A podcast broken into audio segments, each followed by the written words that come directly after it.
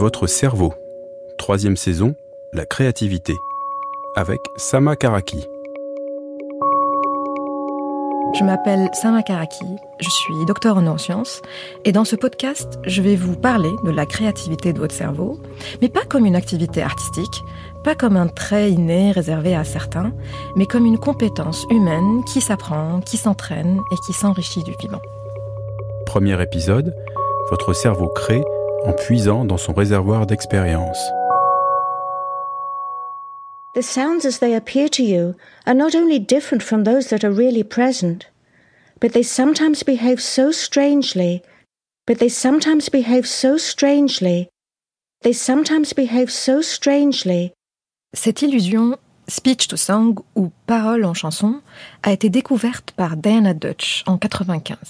En fait, en disant la phrase Sometimes behaves so strangely ou se comporte parfois si étrangement, elle a remarqué qu'après un certain nombre de répétitions, la phrase commençait à sonner comme si elle était chantée plutôt que parlée.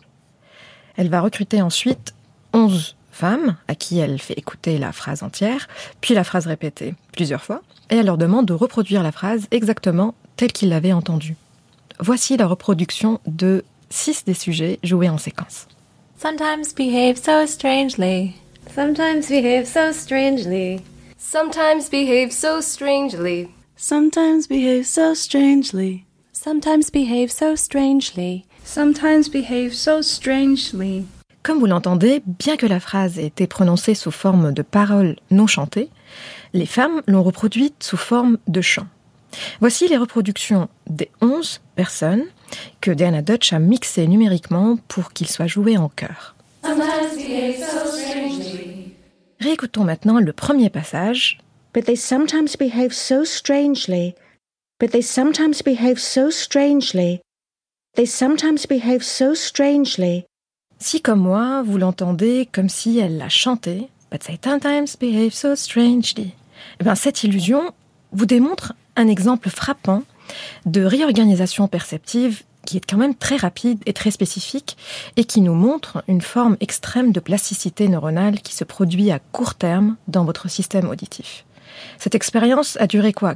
Quelques secondes, mais elle a déjà façonné votre perception auditive.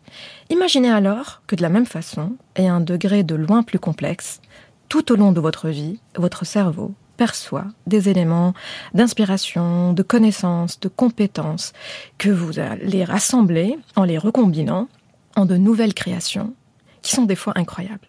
Donc votre cerveau est en permanence en train de percevoir le monde et de créer. C'est un organe qui est donc de nature créative. Longtemps, le cerveau était considéré comme un organe statique, fixe, donc un organe qui se développe et se structure dans l'enfance, puis cesse complètement de se développer après l'âge adulte. Aujourd'hui, on sait que ce cerveau a non seulement la capacité de se développer, mais aussi à se modifier en adaptant ses réseaux et structures complexes selon l'histoire et le milieu spécifique de chacun, et ce tout au long de votre existence. Une expérience soutenue va en fait modifier même la taille de certaines parties de votre cerveau, et le changer jusqu'à ce que votre cerveau ne se rappelle même plus de ce que c'était le monde avant cet apprentissage. Cette neuroplasticité nous révèle que tout ce que nous apportons de différent, de créatif, de beau au monde est composé en fait de toutes les influences, de toutes les inspirations acquises au cours de votre vie et de votre éveil aux idées. En fait, les idées provoquent les idées et aident à faire évoluer de nouvelles idées. Vous vous rendez compte de l'importance donc de construire un riche réservoir de matières premières, donc comme des ressources mentales à partir desquelles vous pouvez construire ces nouvelles combinaisons. En fait, ce qui permet cette forme de pollinisation d'idées, c'est d'avoir un riche réservoir de ressources à partir desquelles vous pouvez dériver. Plus vous avez euh, des blocs de construction, plus leurs formes et leurs couleurs sont diverses, et plus vos constructions deviendront intéressantes. Rainer Maria Rilke, le poète, écrit Pour quelques lignes, il faut voir beaucoup de villes d'hommes et de choses. Il faut connaître les animaux, sentir comment les oiseaux volent et connaître le geste avec lequel les petites fleurs s'ouvrent le matin. Il faut pouvoir repenser à des routes dans des régions inconnues, à des rencontres inattendues et à des séparations qu'on a longtemps vues venir. En fait, il nous invite à vivre plutôt qu'attendre l'inspiration soudaine. Au lieu de travailler systématiquement à collecter ces matières premières de vie, en fait, la majorité d'entre nous, on s'assoit dans l'espoir que l'inspiration nous frappe. Mais ce même cerveau plastique capable de changer avec l'expérience est présent dans tout crâne de mammifère, le mien, le vôtre. C'est ainsi que vous apprenez toute nouvelle tâche. C'est comme quand on creuse un nouveau chemin dans, dans, la broussaille, au début il est épineux, il est incertain, on traverse attentif et méfiant, puis plus on reproduit nos passages, plus le chemin s'éclaircit, devient familier et rassurant, jusqu'à ce qu'on finisse par le traverser intuitivement. C'est là donc une des propriétés fondamentales de cet organe qui est votre cerveau, qui lui permet de créer au gré du vécu, de la répétition et des expériences de nouveaux parcours. Si vous avez cette capacité d'apprendre, d'automatiser, de changer, est-ce que cela signifie pour autant que c'est la quantité d'heures de pratique qui est le seul facteur pertinent pour expliquer le savoir-faire créatif? Alors, si on y réfléchit, dans de nombreux domaines, il est possible de passer des heures interminables sans s'améliorer. Pour le comprendre, nous avons besoin de creuser une facette encore plus vitale de ce processus créatif qui est nos réactions à la difficulté et à l'erreur.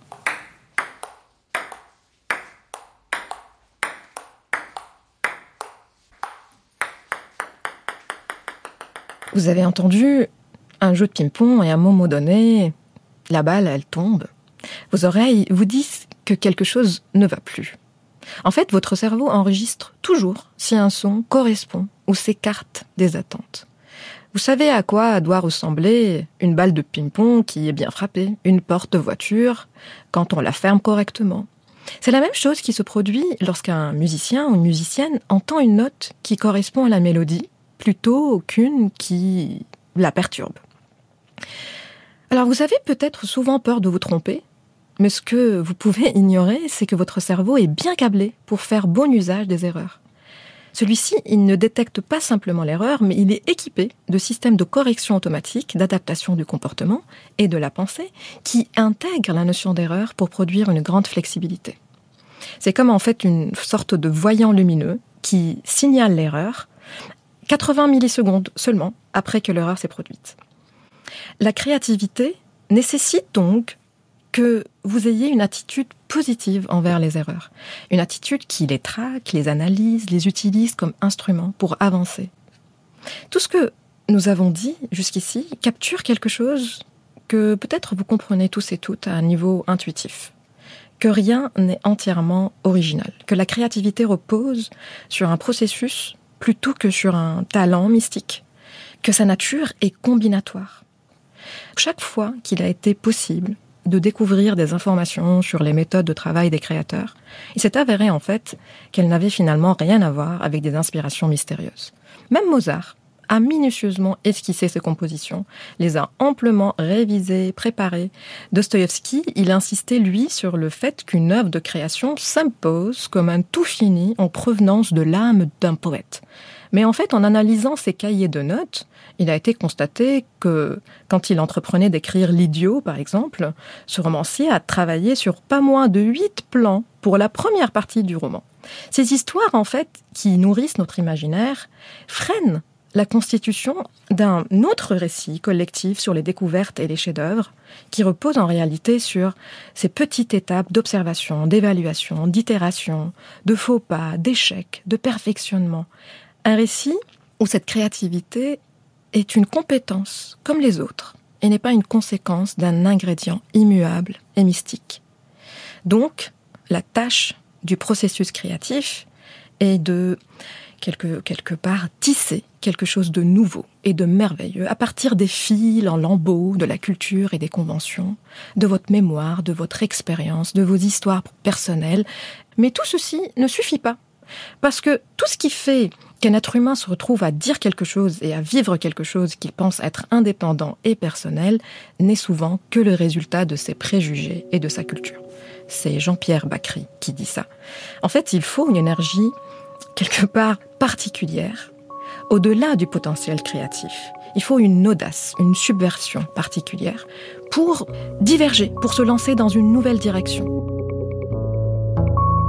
Dans l'épisode prochain, nous allons parler de ce qui rend ce processus créatif plus subversif, plus étonnant, et du rôle des contraintes dans ce phénomène.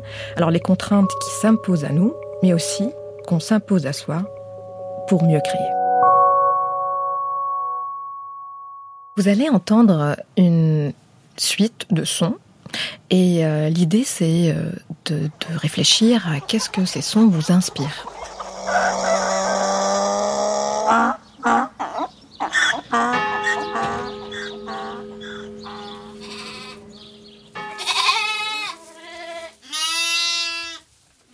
Voilà, c'était simple. Hein. Ça, ça vous a peut-être réfléchir à une ferme, à la campagne, au jeu des enfants d'ailleurs.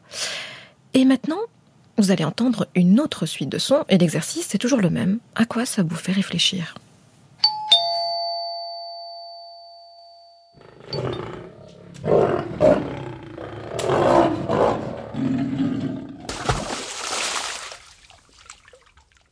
Voilà, là c'est un peu plus compliqué parce que vous n'avez pas l'habitude d'entendre ces trois sons ensemble. Deuxième épisode, votre cerveau crée en se nourrissant de contraintes.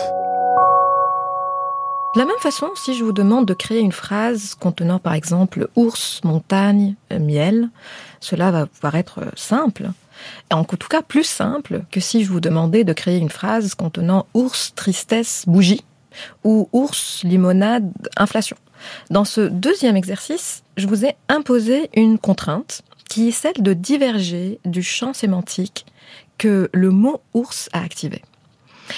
Alors, dans le premier épisode de ce podcast, nous avons appris que le processus créatif consiste à combiner, de manière plutôt flexible, des concepts stockés dans notre mémoire et de former donc de nouvelles associations. Mais bien que cette mémoire fournisse une base à votre pensée créative, elle peut des fois agir comme une source d'interférence. En fait, elle va biaiser le processus de recherche vers des connaissances nouvelles.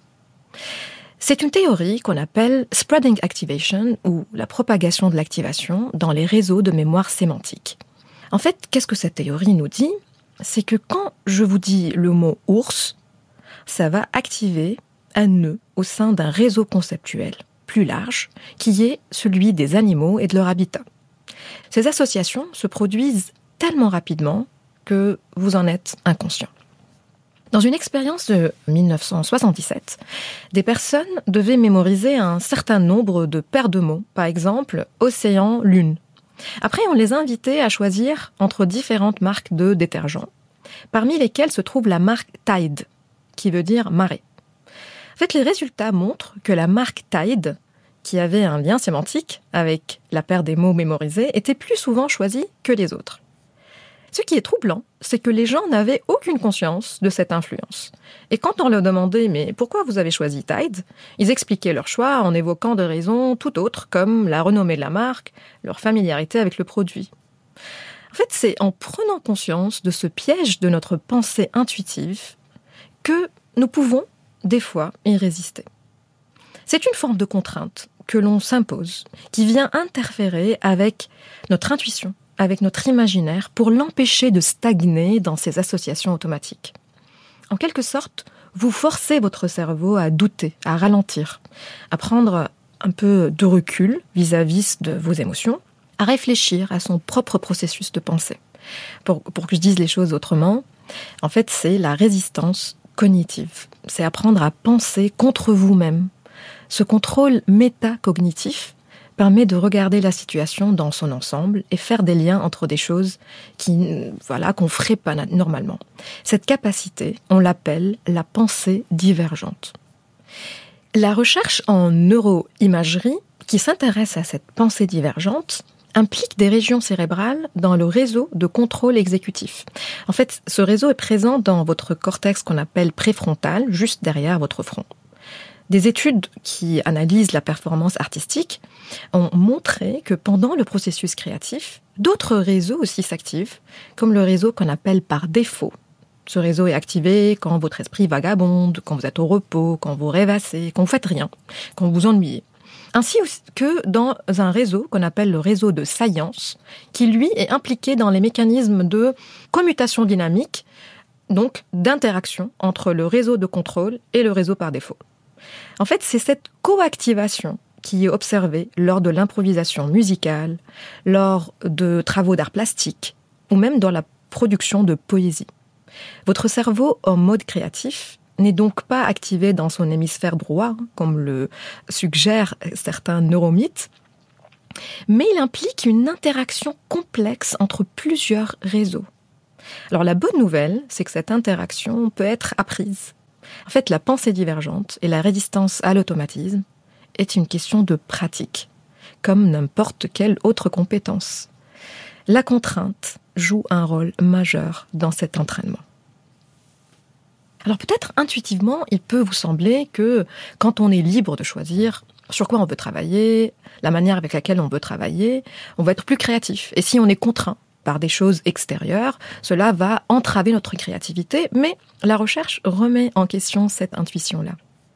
En fait, la liberté, quand elle est illimitée, peut être envahissante pour votre cerveau. Lorsque, par exemple, on demande à des enfants d'écrire une courte histoire sur tout ce qu'ils veulent, eh ben, en fait, beaucoup auront du mal à démarrer et encore moins à faire preuve de créativité.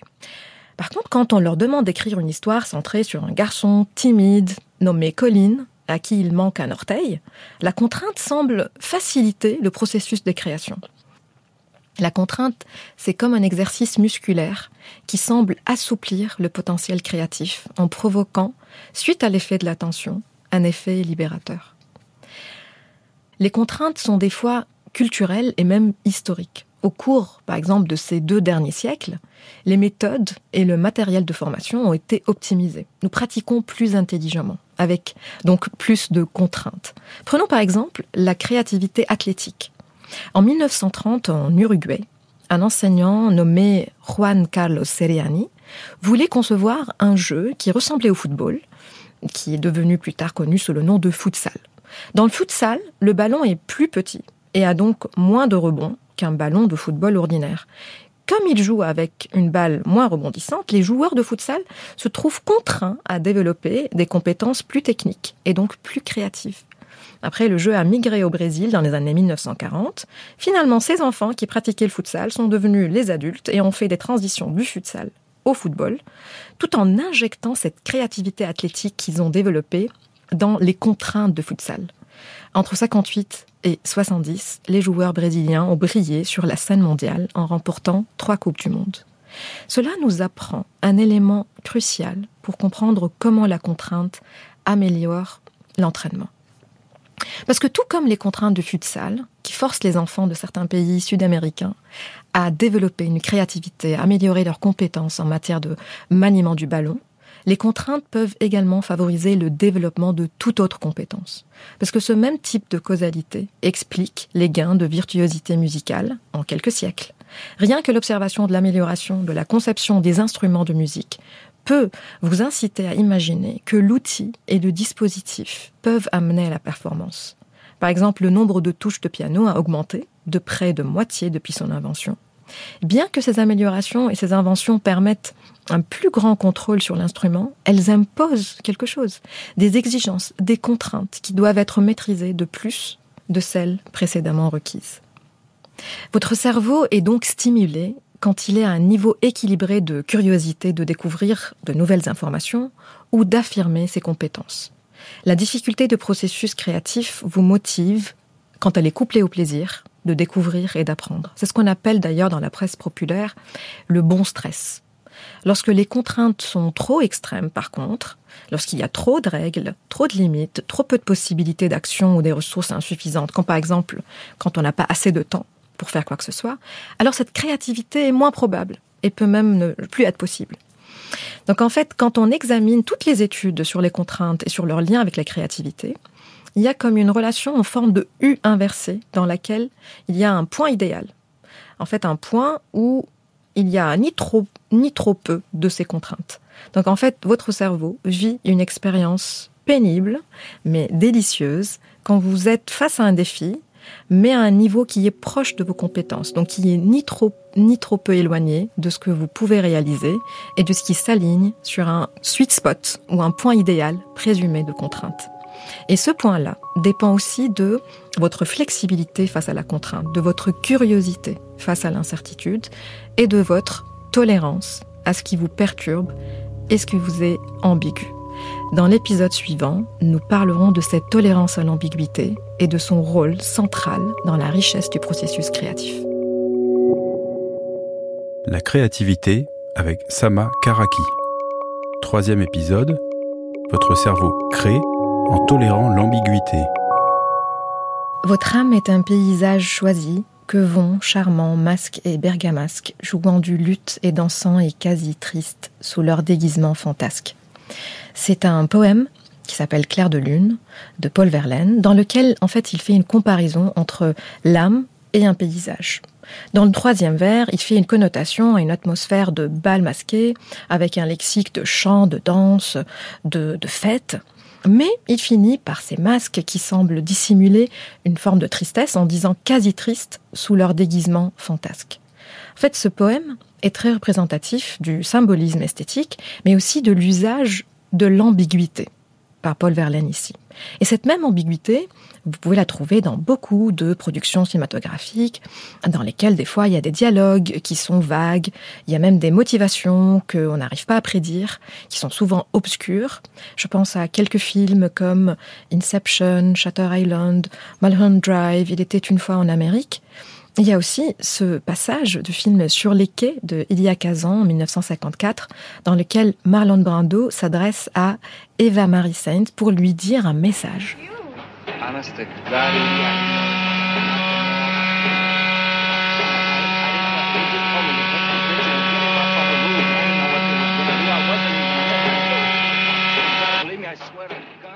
Visiblement, il veut lui dire quelque chose, mais on l'entend pas. Donc cette scène cultive délibérément une forme d'ambiguïté qui permet aux éditeurs d'explorer et d'interpréter le sens par eux-mêmes, donc de devenir eux-mêmes des créateurs de sens.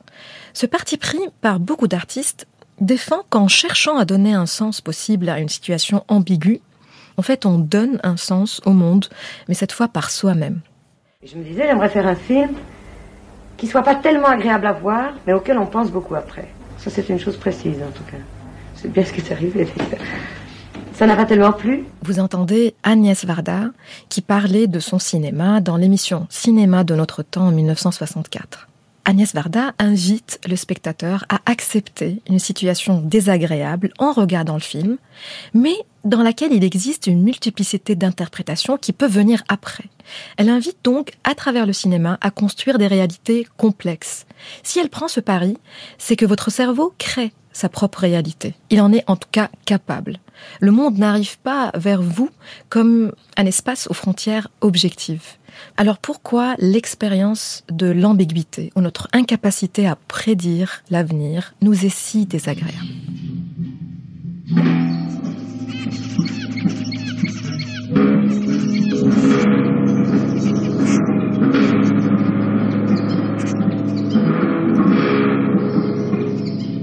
Vous avez entendu Céleste Boursier-Mougenot dans sa composition From Here to Ear, d'ici à l'oreille. Dans cette composition, il installe des guitares dans une pièce pleine d'oiseaux. Et les oiseaux s'installent aléatoirement sur les cordes et produisent ces sons. Et d'une manière délibérée, cette création musicale ne peut pas être prédite, parce qu'elle dépend de quelque chose qui est incontrôlable, qui est les souhaits et les caprices des oiseaux présents dans cette pièce. Alors, ça peut être amusant, mais en fait, votre cerveau ne trouve pas cela tellement amusant. Pour vos cerveaux, l'expérience de l'incertitude et de l'ambiguïté est à la fois éprouvante sur le plan cognitif et elle est même stressante. Pourquoi elle est stressante? C'est que le devoir le plus important de votre cerveau est de vous protéger. Et comme votre cerveau préfère la prudence, son paramètre par défaut est de traiter tout ce qui est nouveau, tout ce qui est ambigu, incertain, comme intrinsèquement désagréable. Donc en fait, vous préférez la configuration la plus sûre, la plus familière, plutôt que l'inconnu. Un manque de clarté, de visibilité, déclenche une réponse au stress qui est traitée de la même manière qu'un conflit ou une douleur physique. Quand devant une fin de film ambiguë ou cette installation musicale que nous venons d'entendre, votre cerveau n'a pas accès à toutes les informations qui lui permettent de prédire, il va chercher à interpréter les événements de son mieux en étant sélectif et en prenant de nombreux raccourcis. On peut comparer cette perception du monde à la capacité de vos yeux à interpréter une série rapide de photographies fixes comme un film ou à voir les pixels comme une image entière. Votre cerveau, donc, quand il est face à l'ambigu, il a tendance à faire du ce qu'on appelle satisficing, un mot valise entre satisfaire et suffisant, c'est-à-dire la tendance à prendre la première solution adéquate qui vous vient à l'esprit. Plus vous êtes ouvert à différentes possibilités, plus vous contrez cette tendance et plus vous êtes tolérant à un large éventail d'options, mais aussi à un large éventail de personnes. Car vos raccourcis mentaux, utilisés pour réduire l'incertitude vis-à-vis de ce qui est différent, ont et peuvent avoir des conséquences négatives quand elles prennent la forme de stéréotypes que vous maintenez d'une manière irrationnelle, même quand ils ne sont pas nourris par l'évidence. Et si la tolérance à l'ambigu artistique devant un poème ou un film ou une peinture abstraite peut vous servir à développer une forme de, paix avec l'idée de l'ambigu. En d'autres termes, peut vous entraîner à savoir que vous ne savez pas. Donc à douter, à être sincèrement curieux de la diversité des interprétations, mais aussi des autres. Des études montrent en effet que l'appréciation de l'art peut en elle-même permettre de développer cette compétence précieuse. Dans une étude, des chercheurs japonais ont utilisé la poésie haïku, qui est un art qui contient diverses interprétations et choix pour entraîner la tolérance à l'ambiguïté. Les participants ont répondu d'abord à une échelle qui permet de mesurer leur tolérance à l'ambiguïté, et ensuite, ils ont créé des haïkus, mais aussi ils ont discuté de ces haïkus et ils ont apprécié les haïkus des uns et des autres. Les résultats ont montré que la tolérance à l'ambiguïté a augmenté après cet exercice. Et cet effet persistait une semaine après l'intervention. Qu'est-ce que cela nous indique? C'est que des changements cognitifs, tels que l'acceptation de l'ambiguïté, peuvent se produire à travers non seulement la création, mais aussi la discussion collective, l'appréciation collective, l'échange autour de l'art. D'autres démarches cherchent à injecter la tolérance à l'ambiguïté dans même l'espace public. On peut penser au travail de l'architecte néerlandais Aldo van Eyck, qui a conçu des centaines de terrains de jeu publics à Amsterdam après la Seconde Guerre mondiale. Van Eyck a découvert comment l'ambiguïté qu'il appelle planifiée dans l'environnement urbain favorisait la créativité. En façonnant ses créations, Van Eyck voulait que les enfants s'engagent dans les ambiguïtés spatiales fabriquées dans leur paysage de jeu. Ces parcs n'étaient pas délimités par des frontières rigides et les objets de jeu qu'ils contenaient, des cylindres, les tunnels, les tremplins, ne dictaient pas aux enfants comment ils pouvaient être utilisés. Au lieu de cela, l'architecte a laissé le jeu inviter l'enfant à explorer activement les nombreuses possibilités d'action qu'il offrait. Alors imaginez par exemple si l'école, dans laquelle on passe plein d'années, ne soit pas qu'un lieu d'évaluation, mais aussi un lieu dans lequel on apprécie et on explore, comme dans les parcs de jeux de Van Eyck, les diverses interprétations du monde, et que ça soit au cœur de sa mission.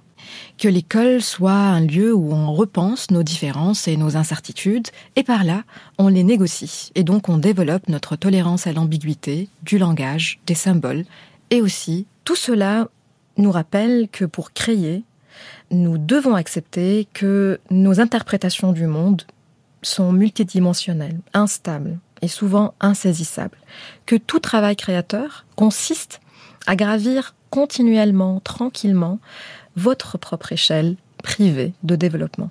Mais cette incertitude s'arrête quand vous cherchez à impressionner, à produire une œuvre réussie, quand vous cherchez à plaire, dès que vous centrez votre attention à performer, l'incertitude inhérente au travail créateur disparaît, puisque votre activité devient vouée à déboucher sur le succès et la satisfaction.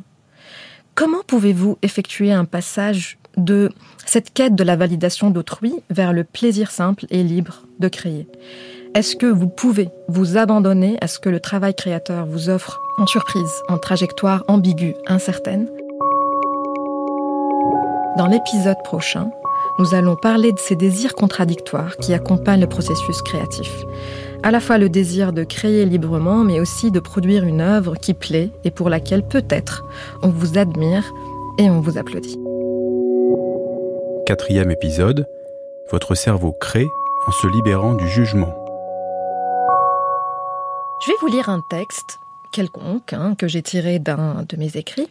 Et l'idée, c'est que vous allez entendre des bips et vous allez compter ou essayer de compter le nombre de bips. Et à la fin, on va voir si vous avez le bon nombre. Les sociologues et les historiens de l'enfance ont observé que les enfants sont considérés soit comme des êtres humains, soit comme des devenirs humains. L'enfant en devenir est considéré comme un adulte en devenir à qui il manque des compétences, bonbons arrête et des caractéristiques de l'adulte. Très probablement, vous ne m'avez pas entendu dire bonbon arrête. Bonbon, c'est le surnom de mon fils, et c'est vrai que c'est une phrase que j'ai dit très souvent. Mais votre attention, votre concentration, comptez le nombre de bips. En fait, vous ne pouvez pas prêter votre attention aux deux choses en même temps. Vous vous concentrez sur ce que je vous ai demandé de faire, sur ce qui est le plus important à partir de petits morceaux de réalité que votre conscience vous permet de voir. Donc maintenant, si je vous propose de réécouter le texte, cette fois, ne comptez pas les bips, et vous allez voir si vous allez m'entendre dire bon bon arrête. Les sociologues et les historiens de l'enfance ont observé que les enfants sont considérés soit comme des êtres humains, soit comme des devenirs humains. L'enfant en devenir est considéré comme un adulte en devenir à qui il manque des compétences, bonbons arrête et des caractéristiques de l'adulte. Vous l'avez bien entendu, parce que vous n'êtes pas perturbé par une autre tâche. En psychologie cognitive, on parle de attention sélective, qui est un mécanisme que votre cerveau utilise pour filtrer les événements, car sa capacité d'attention est limitée. En fait, on accepte par exemple que euh, on ne peut pas entendre des sons dont la fréquence est inférieure à 20 Hz. Mais il faut aussi accepter que votre cerveau est limité au niveau de ses ressources attentionnelles et décisionnelles. En fait, on reçoit bien trop d'informations en provenance du monde extérieur et il faut effectuer des choix. Et choisir, c'est exclure. Le choix, en quelque sorte, est la façon dont vous apprivoisez, canalisez et dirigez votre attention, votre curiosité, où vous choisissez d'allouer votre temps et votre énergie. La façon dont vous choisissez d'être attentif et lié à l'information et aux autres façonne votre processus créatif façonne votre expérience du monde et in fine, qui vous devenez. Et votre attention est souvent dirigée vers vos désirs et vos motivations. Quand en neurosciences on se penche sur cette question de motivation, on étudie principalement ce qu'on appelle le système de récompense et puis ses interactions avec les autres parties de votre cerveau. Ce système, il implique une petite région conservée au cours de l'évolution près de votre tronc cérébral et qui se projette dans les régions associées au mouvement. Les découvertes nous apprennent que la motivation est en fait une question d'anticipation de la récompense que de la récompense elle-même. Donc, elle va alimenter vos comportements orientés vers des objectifs. Vous utilisez d'ailleurs ce pouvoir et ce plaisir qui est engendré par la poursuite d'un objectif pour vous motiver à travailler. Un peu comme on utilise l'appétit pour aller trouver la nourriture et manger. Des fois, on a cette motivation qui vient contrer la fatigue et même la tristesse qui est engendrée par l'échec. De nombreuses études ont examiné les effets de cette motivation sur le processus créatif. Et en fait, il y a un lien très direct, très fort, entre l'importance sur le choix, l'effort, la persévérance dans ce processus. Donc, une motivation élevée conduit à une meilleure efficacité dans l'orientation de votre attention. En fait, clairement, il est plus aisé de fournir des efforts dans les domaines qui vous motivent. Alors, d'où viennent vos désirs? Ils sont individuels, inimitables, spécifiques. Et euh, vous vous accordez quand même qu'ils euh, provoquent en vous une envie de persévérer, de compromettre votre temps et vos ressources. On peut les imaginer comme un générateur libre, spontané, qui nous amène vers ce qui nous intéresse et nous motive pour développer des structures de connaissances, un peu comme un enfant qui éprouve de l'intérêt en explorant librement un nouvel objet. Cette curiosité d'explorer est libre, elle ne répond en tout cas à aucune injonction extérieure, elle répond à un besoin inné d'apprendre, de comprendre, de combler le manque d'informations. Mais vos désirs peuvent être des fois moins libres, plus extérieurs comme par exemple le désir de plaire aux autres, de vaincre, de gagner dans une compétition, de recevoir une récompense monétaire ou même de reconnaissance sociale. Alors est-ce qu'il est possible de cumuler à la fois un désir intrinsèque d'explorer avec celui de la contrainte du résultat, celui de vaincre Ou est-ce que nos désirs subissent la même contrainte que celle d'entendre bonbon arrête tout en comptant les bips? Est-ce que ces deux désirs peuvent cohabiter? Et en fait, il semblerait que ces deux formes de désir n'aiment pas coexister dans notre cerveau. En tout cas, pas au même moment. Il y a des études qui se sont intéressées à voir quel est l'effet d'une motivation intrinsèque sur la performance. Murayama et ses collègues ont par exemple utilisé une, euh, tâche informatique avec des euh, personnes qui aiment jouer à ces tâches en général. Et ils ont promis à une partie de ces, euh, de ces personnes une récompense monétaire de 200 yens japonais, à peu près 2 dollars. En fait, ce qu'ils ont réalisé, c'est que quand ils proposent cette motivation extrinsèque, monétaire, il y a une baisse de l'activité dans le système de récompense, mais aussi cette baisse, elle est suivie d'un désintérêt du jeu informatique. C'est-à-dire les personnes à qui on n'a rien promis, à qui en fait on a laissé juste la liberté de jouer avec leur désir intrinsèque. En fait, ils euh, continuaient à jouer avec la même motivation et ont regardé, en scannant leur cerveau, une activité soutenue dans leur système de récompense. Alors si on regarde plein de récits d'écrivains, de musiciens, d'auteurs, on va trouver toujours cette idée d'abandon de l'ego, abandon du contrôle, le lâcher-prise de soi. C'est quand euh, vous dites euh, je me suis oublié, je n'ai pas vu le temps passer. En fait, c'est ce sentiment qu'il y a des choses plus grandes que vous, que vous n'avez pas toutes les réponses en ce moment. Donc en fait, quand vous vous sentez vraiment absorbé, vraiment impliqué dans une activité qui vous dépasse, et c'est en fait c'est en cela que vous êtes le plus satisfait dans votre cerveau, vous êtes le plus motivé, vous êtes le plus centré sur le processus. Mais est-ce que cela signifie qu'il faut se passer de toute forme d'évaluation extérieure? Non, parce que l'évaluation des idées est importante. Elle affecte d'ailleurs le choix de la solution, la qualité de ce processus, mais elle ne doit pas venir perturber le processus créatif en lui-même. Donc elle peut venir après, de temps en temps.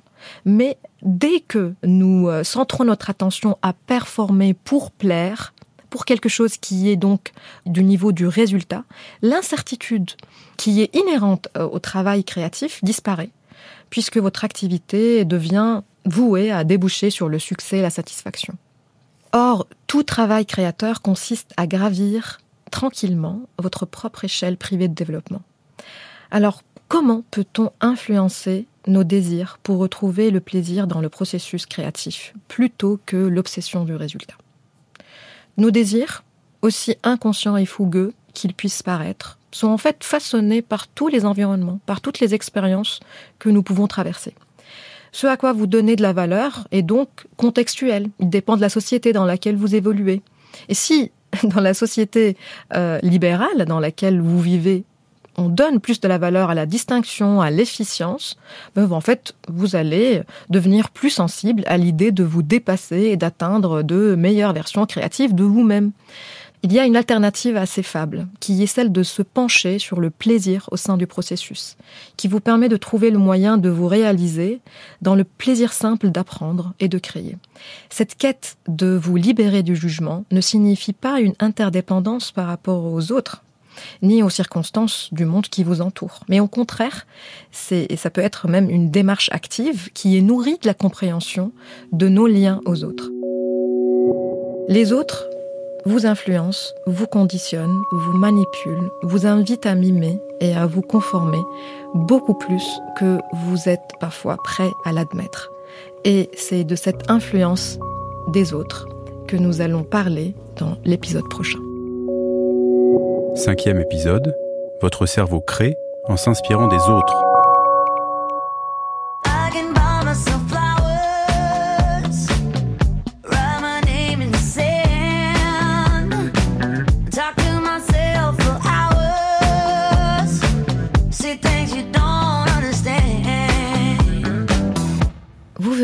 D'entendre Miley Cyrus qui déclare en musique Je peux m'acheter des fleurs, un hymne à l'indépendance. En effet, ce nouveau single, Flowers, serait une pique à son histoire d'amour passée avec Liam Hemsworth. Les amoureux séparés aujourd'hui s'étaient promis l'éternité sur la chanson de Bruno Mars, When I Was Your Man. I hope buys you flowers. I hope holds your.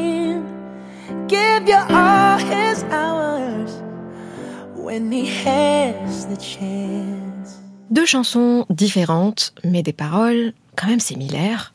Parce que quand Bruno Mars chante en 2012 J'espère qu'il t'amène à chaque soirée, car je me rappelle à quel point tu aimais danser. Miley Cyrus rétorque 11 ans plus tard Je peux m'amener danser et je peux tenir ma propre main.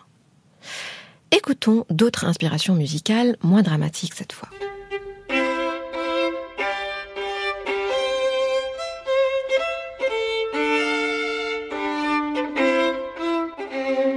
Vous reconnaissez tous et toutes la Marseillaise. Écoutons une autre version.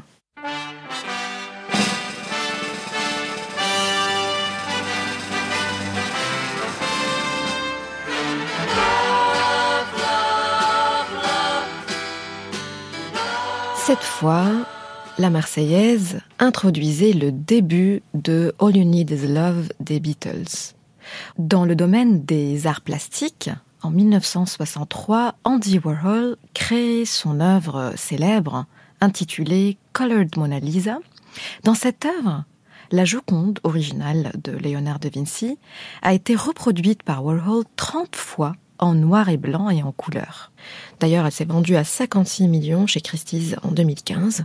Et tous ces exemples ne sont pas les preuves de manque flagrant d'originalité, car en effet, la définition standard de la créativité comme composée d'originalité est particulièrement incontestable. Quand nous considérons que la créativité ne concerne que les produits et les idées inédits, alors toute production qui est délibérément empruntée ou citée ou moquée, imitée ou même volée serait perçue comme une contrainte à sa nouveauté et à son originalité. Pourtant, Colored Mona est considéré comme un chef-d'œuvre de l'art moderne et non comme un cas de pauvreté créatif de la part de Andy Warhol. Imiter ouvertement les autres a permis dans ce cas de faire jaillir quelque chose d'imprévu et de surprenant dans l'acte créatif. Et si même la conformité pouvait bien être une forme sincère et intéressante d'idéation, et si nos cerveaux seraient même câblés pour imiter. Chez des espèces non humaines, la conformité est liée à la contagion sociale et émotionnelle. Par exemple, un primate va agresser un autre primate simplement parce que quelqu'un d'autre l'a déjà fait. Un tétra des prairies, c'est un oiseau, mâle qui courtise une femelle et qui, hélas, le rebute. Ce que les chercheurs peuvent faire, c'est euh, de passer euh, ce mâle pour l'étalon le plus sexy de la prairie en l'entourant d'une femelle tétra ravie, mais cette fois empaillée. Bientôt, la jeune tétras qui voulait pas de lui est partout sur lui, repoussant ses rivales. Elle s'est en quelque sorte conformée au goût d'une autre femelle. Dans une autre expérience, des participants et des participantes ont été invités à évaluer des visages, puis ont vu les prétendus jugements agrégés des autres évaluateurs. En voyant ce visage une seconde fois, leurs notes vont évoluer dans le sens des jugements de groupe. Les résultats de la neuroimagerie ont démontré que lorsque les évaluations des participants différaient de celles du groupe, l'activité dans les zones cérébrales impliquées dans le traitement des conflits augmentait. Ça veut dire que quand on s'écarte du jugement général partagé par les autres, notre cerveau perçoit cela comme un conflit, comme une erreur de prédiction.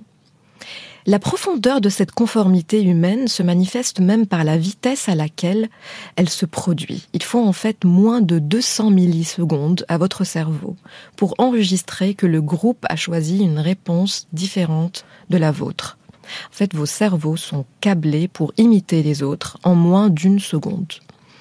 L'imitation, en plus d'être le terreau de la conformité et de notre besoin d'appartenance, est aussi, assez paradoxalement, le terreau même de la créativité. Contrairement à ce mythe archétypal du génie solitaire frappé d'un soudain eureka, ce moment ne se produit pas dans le vide. Au contraire, il fusionne à partir d'un nuage particulière d'influence, d'inspiration, sans lequel la créativité ne peut pas se produire.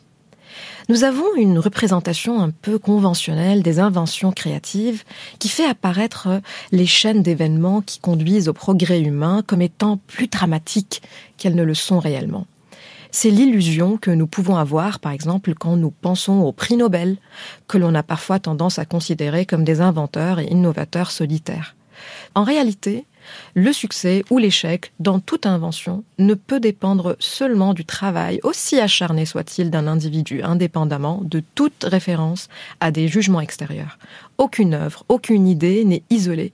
Les créations naissent plutôt des réseaux, des écosystèmes qui s'entremêlent, d'entités liées et d'œuvres similaires le soi-disant reclus et isolé Charles Darwin était réellement constamment en contact avec les autres. Il existe même dix gros volumes de ses correspondances avec d'autres scientifiques et d'autres collectionneurs. De la même façon, la représentation populaire que nous avons des sœurs Brontë comme des personnes excentriques et isolées n'est pas en accord avec leur biographie en réalité, elles ont interagi constamment avec d'autres. Mozart, généralement considéré comme le génie absolu de la musique, quand on regarde de plus près sa biographie et euh, ses euh, productions musicales, on se rend compte que les sept premières œuvres de Mozart, dans le genre de concerto pour piano, produites entre ses 11 et 16 ans, ne sont pas à proprement parler des œuvres de Mozart. Ce sont des arrangements d'œuvres de plusieurs autres compositeurs. Ces premiers travaux sont une manifestation d'une immersion dans les œuvres des autres. Ce n'est que progressivement plus tard que ces productions se sont centrées sur son propre matériel. Les idées créatives anecdotiques sont souvent symbolisées par une illumination soudaine, une ampoule qui s'éclaire. Ironiquement, Edison, qui est l'inventeur de l'ampoule, n'a fait qu'améliorer des centaines de versions précédentes en combinant et complétant l'immense héritage de connaissances de ceux et celles qui l'ont précédé. Le neuroscientifique Oliver Sacks écrit Nous tous, dans une certaine mesure, empruntons aux autres, à la culture qui nous entoure. Les idées sont dans l'air et on peut s'approprier, souvent sans s'en rendre compte, les phrases et le langage de l'époque. Nous empruntons le langage lui-même, nous ne l'avons pas inventé. Donc ce qui est en cause, ce n'est pas le fait d'emprunter ou d'imiter, d'être dérivé, d'être influencé, mais c'est ce que l'on fait de ce qui est emprunté ou imité ou dérivé à quel point on l'assimile profondément? On le prend en soi, on le compose avec ses propres expériences, pensées, sentiments. On le met en, relation avec soi-même, avec d'autres éléments, on l'exprime d'une manière nouvelle qui est la sienne. C'est en quelque sorte à la fois d'être redevable de l'influence des autres, tout en étant critique. Une telle conscience de notre interdépendance nous aidera peut-être à reconnaître que malgré tous nos efforts, nous ne sommes pas autodidactes, nous ne sommes pas autosuffisants. Nous avons inévitablement une vision incomplète du monde et les autres apportent leur propre vision, leurs opinions, leur expérience, leurs perspectives et ainsi une richesse à notre modèle mental. Pourquoi cette image romantisée de la nature du talent créatif solitaire serait un problème? Car ces histoires qui nourrissent notre imaginaire ont freiné la constitution d'un autre récit sur les découvertes et les chefs-d'œuvre, qui repose plutôt sur des efforts collectifs, sur des évaluations collectives, sur une itération collective. Les sciences cognitives nous invitent à nous méfier de ces croyances quant à la nature du talent créatif, car ces croyances s'infiltrent dans notre image de soi et influencent même notre capacité à créer. Dans le prochain et dernier épisode, nous allons parler de l'effet de ces croyances limitantes et de comment on peut se libérer de leur poids pour que le luxe de créer ne soit plus réservé qu'à une poignée d'entre nous. Nous allons entendre un texte un peu étonnant qui est attribué à la reine Élisabeth II, dans lequel elle parle des bienfaits d'écouter la musique rap. Mes chers sujets, aujourd'hui je voudrais vous parler d'une forme d'art qui a souvent été mal comprise et mal jugée, le rap. Des études ont montré que l'écoute du rap peut stimuler notre cerveau de plusieurs façons. La rythmique complexe et le flot des rappeurs peuvent améliorer notre attention, notre mémoire et notre capacité de raisonnement. Les paroles poignantes peuvent également nous inspirer et nous motiver à poursuivre nos rêves. Je comprends que certaines personnes aient des préjugés contre le rap en raison de sa réputation souvent violente ou vulgaire. En tant que monarque, je ne suis pas là pour dicter vos goûts musicaux, mais je suis ici pour vous encourager à être ouvert d'esprit et à explorer toutes les formes d'art. Bon, c'est vrai que c'est étonnant que la reine fasse un éloge de cette forme musicale très populaire avec des connotations vulgaires. Mais je vous ai bien eu. En réalité, c'est ChatGPT qui a sorti ce texte. Sixième épisode, votre cerveau crée en revendiquant sa légitimité. La croyance que c'est un discours prononcé par la reine Elisabeth II vous fait percevoir ce texte d'une autre façon. Parce que la croyance façonne votre perception du monde. Considérez le pouvoir du placebo, le pouvoir de penser qu'une pilule verte ou bleue aurait un effet sur euh, votre peau blessée ou votre anxiété. Par la force de votre pensée, vous arrivez à réduire vos sensations subjectives, de douleurs physiques ou même psychologiques, sans qu'il n'y ait aucun principe actif dans ce que vous avez avalé. Vos croyances vous façonnent, vous motivent et bien souvent vous limitent. Donc le cerveau, cet organe qui est à l'image de ce que l'on pratique et aussi à l'image de ce que l'on se croit capable et légitime de pratiquer. Seuls les enfants sont vraiment créatifs, seuls les génies sont vraiment créatifs. L'inspiration pourrait venir en s'asseyant au bord de la rivière, en écoutant de la musique baroque.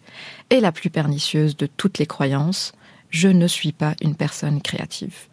L'une des croyances les plus fondamentales que vous portez sur vous-même concerne en effet cette façon dont vous percevez et habitez ce que vous déterminez comme votre personnalité, votre intelligence et votre talent créatif.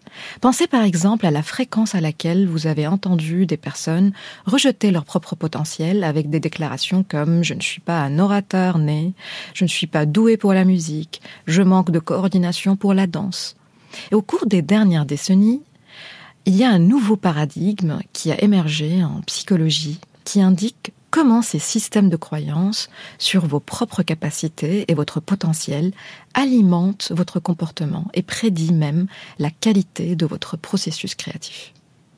La psychologue de Stanford, Carol Dweck, a enquêté sur le pouvoir de ces croyances, à la fois conscientes et inconscientes, et sur la façon dont le fait de changer même les plus simples d'entre elles peut avoir des profondes répercussions et un impact sur presque tous les aspects de votre vie. Pour elle, attribuer la créativité à un talent mystérieux vous fait croire que cette capacité est fixe et qu'elle ne peut donc pas être développée. Robert Merton, un sociologue, a appelé en 1948 prophétie autoréalisatrice, ce phénomène qui désigne le fait qu'une croyance erronée conduit à sa propre réalisation. En quelque sorte, croire que nous ne sommes pas faits pour un domaine nous conduirait à arrêter d'essayer. À l'opposé, croire que nos qualités de base sont des choses que nous pouvons cultiver grâce à l'effort, aux bonnes stratégies d'apprentissage, crée une forme de passion pour le processus plutôt que pour une soif d'approbation. Heureusement pour nous, les croyances seraient malléables et peuvent aussi être modifiées par des interventions éducatives. Même de brèves interventions auraient des effets durables sur la motivation, les objectifs d'apprentissage et même à la réussite. La principale caractéristique de ces interventions, qui d'ailleurs la majorité a été menée même par Carol Dweck, a été d'enseigner aux élèves la neuroplasticité du cerveau et son potentiel de changement et de réorganisation chaque fois que les gens apprennent et pratiquent de nouvelles façons de penser. Pouvoir optimiser votre pensée, vos croyances et vos récits intérieurs est bien sûr rempli de promesses mais votre confiance en vous-même ne naît pas du vide. Les récits et les imaginaires qui mènent des personnes à se considérer mauvaises en musique ou en sport ne sont pas seulement un enjeu de croyance. Nous ne pouvons pas séparer nos croyances de celles des autres avec qui nous naviguons et qui forgent, à travers leur perception de nous, notre perception de nous-mêmes. D'après une enquête britannique que je trouve très inquiétante, plus des trois quarts des professeurs de musique pense que les enfants ne peuvent réussir que s'ils ont des dons innés particuliers et que ces dons peuvent être identifiés lors de la première rencontre avec les enfants. Ce thème des attentes de l'enseignant et de leurs effets a été vraiment propulsé sur la scène éducative à partir de la publication du célèbre livre de Rosenthal et Jacobson, Pygmalion à l'école. Ça s'est produit en 1968. Les perceptions des enseignants envers leurs élèves et en particulier leurs croyances implicites sur les capacités, sur l'intelligence, sur la créativité de leurs élèves semblent en réalité façonner puissamment leur propre comportement et interaction avec ces élèves. En revanche, une pédagogie centrée sur le processus implique la promotion d'une orientation de maîtrise, où les progrès et les objectifs d'apprentissage sont mis en avant et les performances ou les réalisations ne sont pas quelque chose qui est jugé pertinent dans la pratique éducative. Donc les étudiants ne sont pas encouragés à rivaliser, à comparer leurs réalisations avec d'autres étudiants, mais plutôt à analyser leurs propres progrès et apprentissages. Donc les croyances de nos parents de nos enseignants et des éducateurs comptent pour notre image de soi intellectuelle et créative. Mais elles ne sont qu'un élément d'un système plus vaste qui contribue au développement intellectuel et à l'image de soi intellectuelle. Un système qui transmet des stéréotypes culturels de genre, de race, de classe, d'attributs physiques et comportementaux sur le talent et la créativité. Dans une étude, par exemple, des étudiants noirs ont obtenu de moins bons résultats aux tests standardisés que leurs pères blancs lorsqu'on leur a rappelé avant de passer les tests que leur groupe racial avait tendance à obtenir de mauvais résultats à ces examens. Donc lorsque leurs conditions liées à leur couleur de peau n'étaient pas soulignées, ils ont obtenu des résultats similaires à leurs pères blancs. De la même façon, les femmes se sont moins bien comportées dans une partie d'échecs lorsqu'on leur a préalablement dit qu'elles joueraient contre un homme et que les femmes avaient tendance à être moins bonnes aux échecs que les hommes. Ces observations mettent en lumière la manière dont les performances au test peuvent être affectées par une prise de conscience accrue des stéréotypes. Ces études nous montrent que nous ne pouvons pas faire passer les symptômes de problèmes sociaux pour des dysfonctionnements psychologiques chez les individus, les enseignants ou même les parents. Les croyances et leurs effets ne font souvent que s'inscrire dans un système social plus large qui s'appuie sur des normes et des histoires. Alors peut-être qu'avec toutes les connaissances que nous avons maintenant sur la créativité, nous pouvons construire un récit collectif où la pensée créative est une compétence. Ce n'est pas seulement une question de talent individuel. Ce n'est pas seulement quelque chose qui est lié au domaine artistique. La créativité est comment, en tant qu'espèce, nous avons réussi à résoudre des problèmes, à changer de normes, d'habitudes, et comment aussi nous arrivons à changer d'avis c'est une compétence qui naît d'un processus d'essai, d'erreur, de perfectionnement, de rêverie, d'improvisation, d'attente, d'incertitude. Et tous ces phénomènes sont infiniment façonnés par les histoires, les géographies, les circonstances, les coups de hasard et les destins collectifs. C'était Votre cerveau. Troisième saison. La créativité avec Sama Karaki. Prise de son Jason Taous, Eric Villenfin. Mixage, Julien Douminc. Conseiller et chargé de programme, Camille Renard, Thomas Biassi, Elodie Piel. Réalisation, Charlotte Roux. Vous pouvez retrouver tous les épisodes de cette collection de podcasts dans laquelle vous êtes le cobaye de vos propres expériences cognitives sur franceculture.fr et l'application Radio France.